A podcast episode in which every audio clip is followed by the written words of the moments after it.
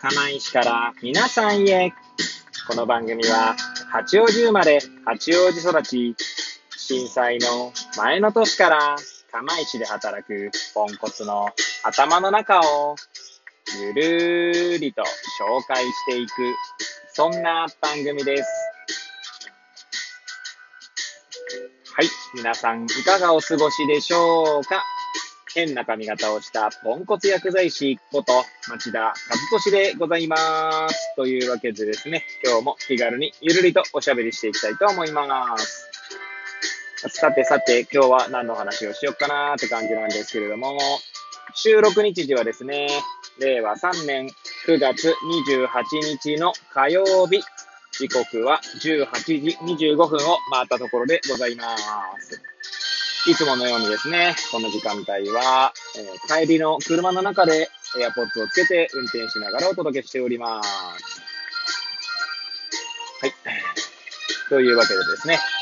何の話をしようか問題ですけれども、そうですね。いや、なんか最近思うのがですね、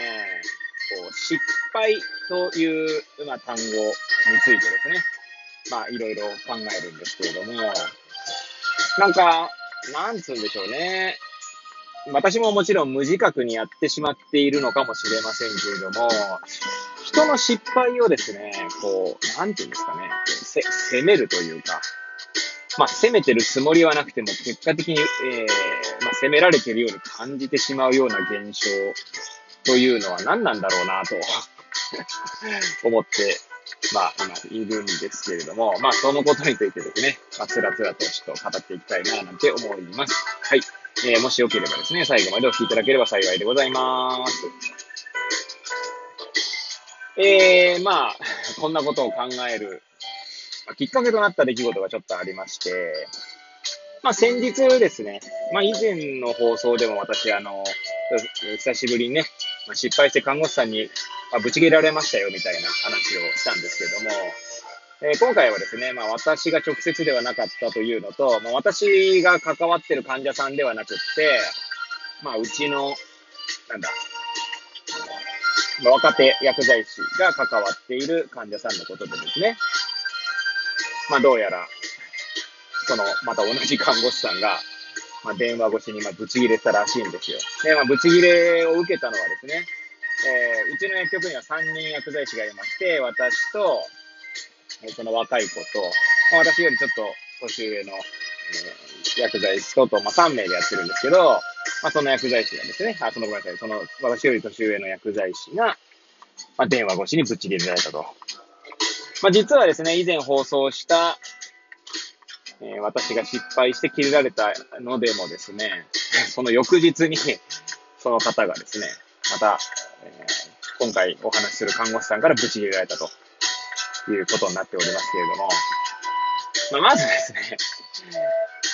えー、まあ、今回の話は、今回、ごめんなさい、どういった経緯だったかというと、まあ、うちの若手薬剤師がですね、えー、まあ、在宅訪問している患者さんの、まあ、ことだったんですが、まあ、処方箋、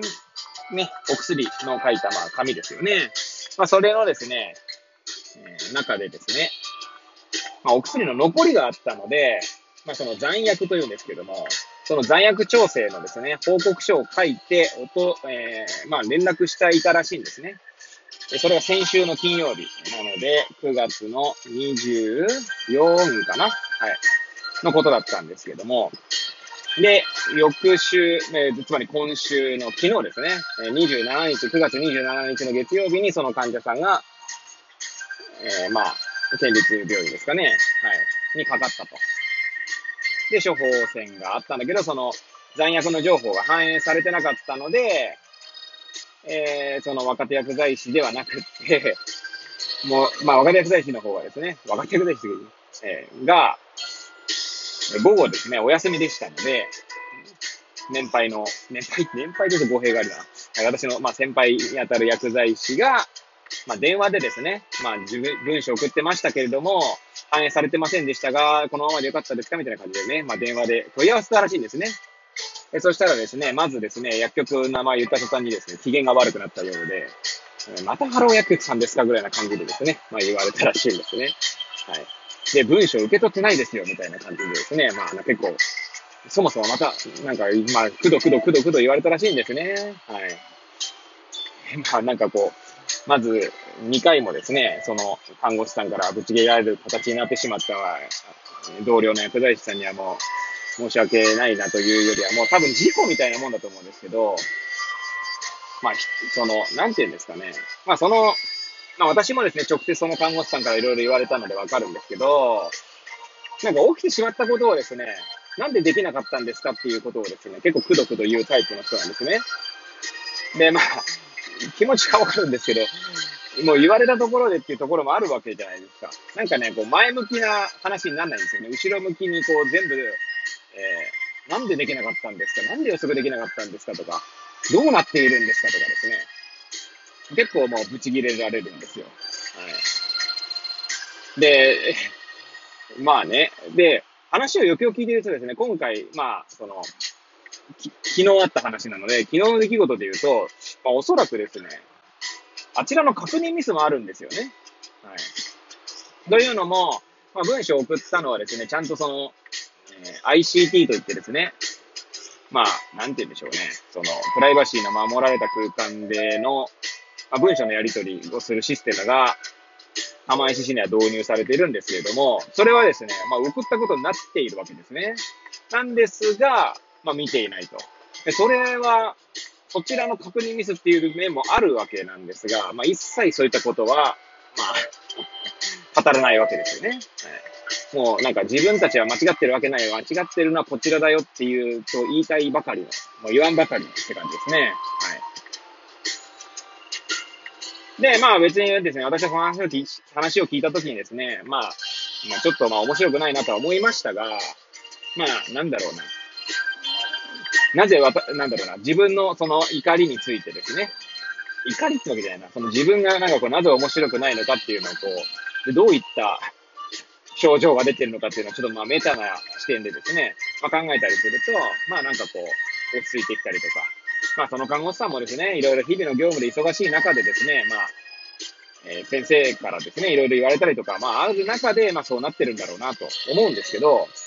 まあそういうことを考えていたらですね、まあその冒頭ですね、この今回の放送で言っていた話ですけど、まあその失敗ということがですね、なんかこう、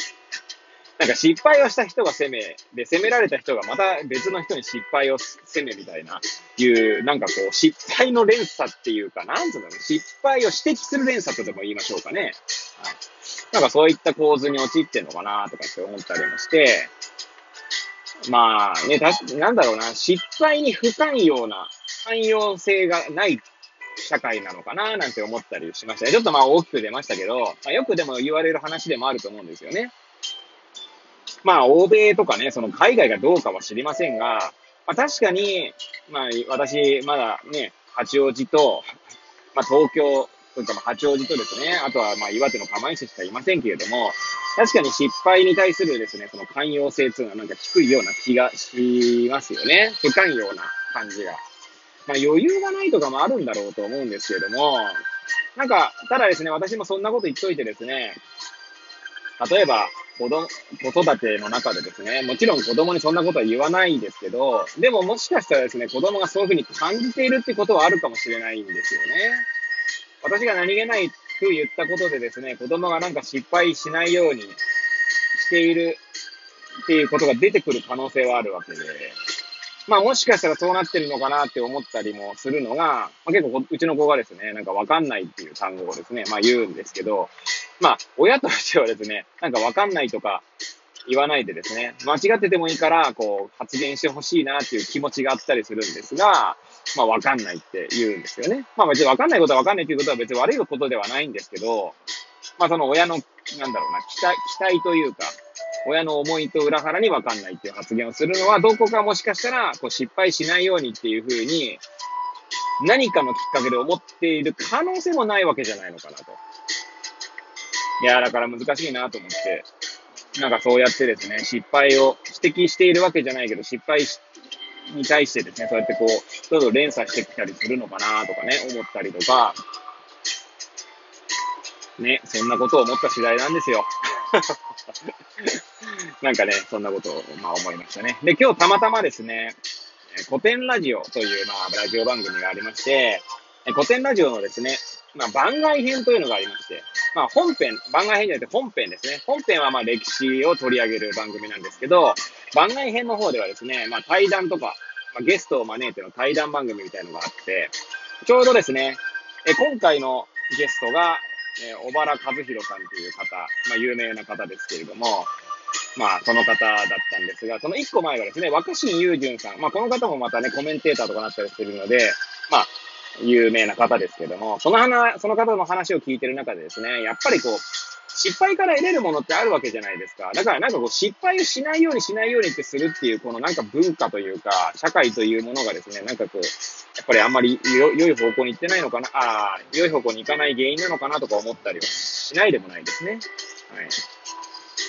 なので、まあ、今日冒頭ですね、失敗の話とかって言いながらですね、まあ、そもそもちょっとなんか、愚痴とのつもりじゃないですけど、愚痴っぽい放送になっちゃったかもしれませんので、まあ、